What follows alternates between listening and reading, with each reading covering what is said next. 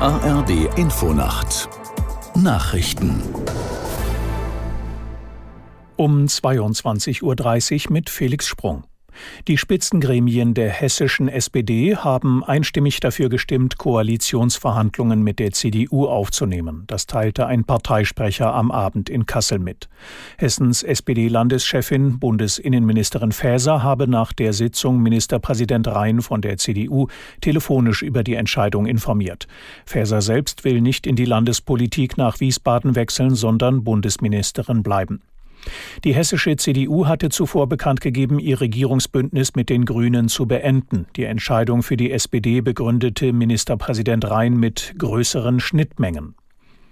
Das internationale Rote Kreuz hat ein Ende der Angriffe auf Krankenhäuser im Gazastreifen gefordert. Das israelische Militär war heute nach eigenen Angaben in der Nähe der größten Klinik in dem Palästinensergebiet im Einsatz. Aus Tel Aviv Clemens Fehrenkotte. Das israelische Militär schieße nicht auf Krankenhäuser, sagte Daniel Hecht von den israelischen Streitkräften. Aber, Zitat, wir werden tun, was wir tun müssen, wenn die Hamas von Krankenhäusern aus schieße. Zuvor wurden Gefechte in sowie in der Nähe von mehreren Krankenhäusern in Gazastadt gemeldet. Auf die Frage, ob es einen Plan gäbe, wie mit den Patienten in den Krankenhäusern umgegangen werden solle, einschließlich derer, die nicht laufen können oder an Infusionen hängen, sagte Hecht, Zitat, wir sagen der Hamas, dass sie die Menschen nach Süden bringen soll.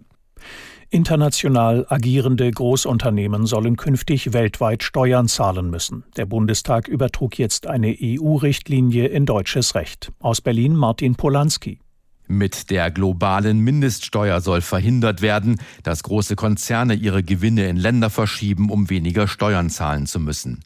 Die G20-Staaten hatten sich 2021 auf die Einführung der Steuer verständigt, an der sich rund 140 Länder beteiligen wollen.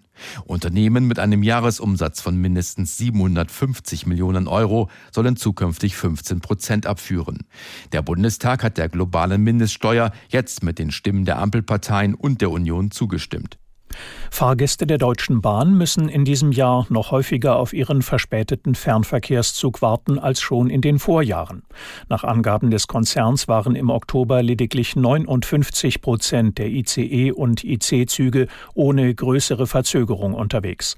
Das selbstgesteckte Ziel für 2023 im Fernverkehr eine Pünktlichkeit von deutlich über 70 Prozent zu erreichen, sei schon jetzt nicht mehr zu schaffen, so ein Bahnsprecher.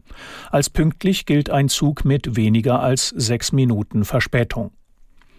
Das Wetter in Deutschland, in der Nacht gebietsweise Regen, im Harz und in den Alpen auch Schnee, Tiefstwerte plus 8 bis minus 1 Grad. Am Tage Schauerwetter, im Osten meist trocken, Höchstwerte 4 bis 11 Grad. Am Sonntag meist bewölkt, im Norden unbeständig 2 bis 10 Grad. Das waren die Nachrichten.